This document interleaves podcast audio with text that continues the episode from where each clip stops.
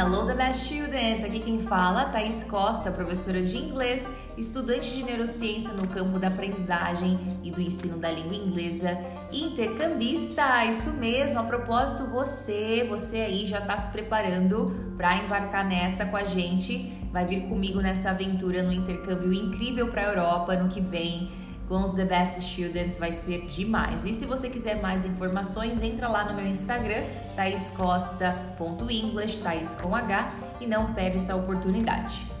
E como é que tá aí o seu processo de fluência na língua inglesa? Eu espero que você esteja firme e forte, como eu disse no Instagram essa semana. Espero que você tenha ativado o seu Beast Mode, porque a gente já tá aí no segundo trimestre de 2022 e a gente quer terminar o ano com um sentimento bom de que a gente fez o que deveria ser feito.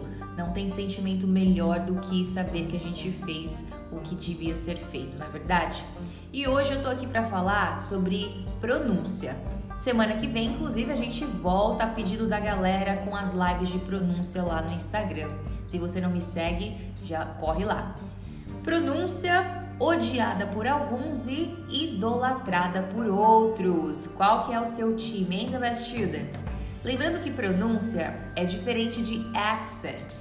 Accent é o que você ouve quando você vai para o Rio de Janeiro, para a Bahia. É uma das diferenças, inclusive, entre o inglês americano e o britânico. Eu vim falar da importância da pronúncia independente se você gosta dela ou não. É muito importante que você entenda que ela precisa ser trabalhada. Inclusive, é uma das habilidades aqui que é bastante trabalhada no meu curso, a pronúncia. E eu quero abrir um pouco a sua mente em relação à pronúncia correta das palavras, caso você ainda não tenha consciência disso. Eu já tive alunos que relutavam em relação à pronúncia. Uma vez em sala de aula eu estava ensinando a palavra gato, cat, cat. E o aluno, ao invés de dizer cat, ele repetia uh, catch, catch. Então eu expliquei para ele que cat era um substantivo, um animal, e cat era um adjetivo, uma qualidade, que significa cativante. Ou então por exemplo, sabe quando você ouve uma música e ela fica gravada na sua mente, não, não sai da mente, gruda? A gente vai dizer que essa música é catchy, ok? Ele não aceitou muito bem e ele disse algo que, olha, eu já perdi a conta de quantas vezes eu ouvi. Ah, teacher, come on, dá no mesmo, eles vão entender. Eu já tô aqui tendo que aprender a língua deles. Tem que falar perfeito agora? Eles que se virem para entender, eles entendem, eles entendem. E você já pensou assim? Já falou assim? E aí, meu caro The Best Student, minha cara The Best Student, eu te pergunto: vão mesmo? Será? Você entenderia? Eu vou começar, bom, você já sabe, contando um dos episódios em que a pronúncia me quebrou as pernas, assim, me deu uma rasteira. Bom, certo dia estava em Nova York, lá em, na casa, conversando com a família e todos estavam lá: mãe, pai, os avós. Até que o avô começou a me perguntar sobre Pili. Pili, falei para vocês isso lá no Instagram. E eu pedi para ele repetir porque eu achei que eu não tinha entendido direito. Pili, não, ah, não entendi. E aí ele repetiu, confirmou, sim, Pili. E eu disse que eu não sabia o que era Pili. Fiquei meio assim, nossa, Pili, Pili. Ele achou estranho e ele continuou. Pili, of course, you know, come on. Que significa, claro que você sabe, pelo amor. E eu tentava puxar pela memória e nada. O avô ficou me olhando com um, um leve olhar assim de julgamento, como se Pili fosse a coisa mais óbvia do mundo. Eu acabei ficando meio sem graça, constrangida, porque eu achei, poxa, eu já tô aqui há dois anos, tô me dedicando. Como é que eu não sei o que é pilha? Essa palavra aí óbvia, né? Como ele tá dizendo. Você já se sentiu assim alguma vez constrangido porque você não sabia alguma palavra ou alguma expressão, ou enfim, em algum momento, algo que para todo mundo era óbvio Bom, nesse dia eu me senti assim, eu me senti sério, burra. Uma simples pergunta me fez duvidar de todo o meu inglês. E isso acontece às vezes, um fato bobo faz você achar que você não é tão bom assim. E eu te pergunto, você saberia o que é pili? Eu perguntei no Instagram e 100% da galera respondeu que não sabe. O que me deixou muito feliz. Ótimo, eu provavelmente não ia ser a única que não ia saber isso. Me deixa mais aliviada, eu confesso. Mas no momento que eu te disser o que é pili, vocês vão pensar: "Ah, eu confesso para vocês que quando eu descobri, depois de muito perrengue e muito ficar perguntando ali pro avô, Uh, mas quanto mais eu perguntava, mais o avô ficava meio indignado, bravo, pensando que eu estava sendo irônica. E eu achava que talvez tivesse me dado um branco. Sabe quando você sabe a palavra, uma palavra boba, óbvia?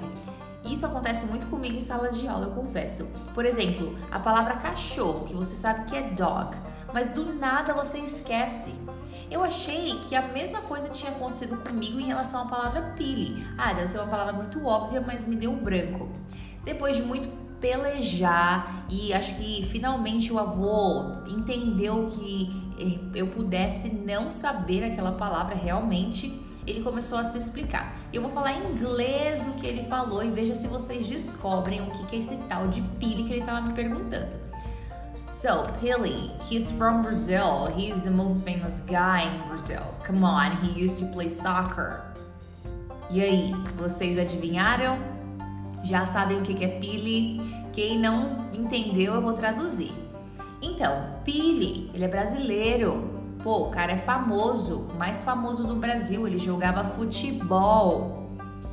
Pili, futebol, famoso, pá.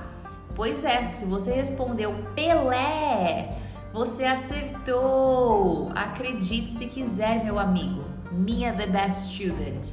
Agora me diz se a pronúncia é ou não é chave importante da comunicação. Olha só, o alfabeto inglês tem a mesma quantidade e as mesmas letras, inclusive, do nosso alfabeto. Mas ele tem 44 sons. Ou seja, se você só sabe 26 e ainda acha que são os mesmos 26 que a gente fala em português, você está falando muita coisa errada, porque na verdade não tem tem pouquíssimos sons que são iguais ou semelhantes.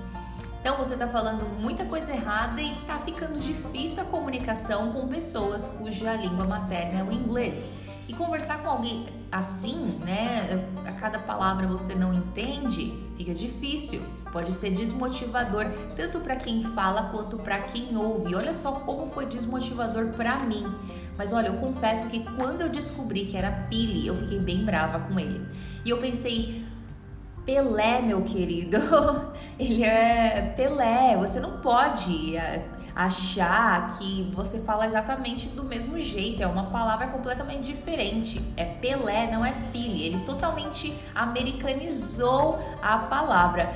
Familiar, não é não? Porque muitas vezes a gente faz isso, né? Vê a palavra e fala exatamente como em português, sem colocar aquela malemolência da pronúncia.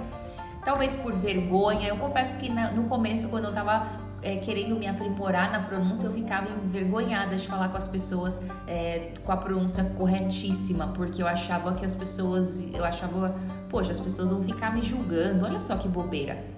Então, ó, deita e rola na pronúncia, fala certinho mesmo. Se você tá parecendo snob ou tá parecendo arrogante, olha, esquece isso. Eu também já pensei isso antes, mas não tem nada a ver. É questão de comunicação e o poder da comunicação. Então, olha a importância da pronúncia. Isso é uma das histórias em relação à pronúncia que eu tenho. Eu tenho assim várias, várias que fizeram o meu mundo dar uma chacoalhada e eu, opa, Pronúncia é chave, é ponto-chave na comunicação.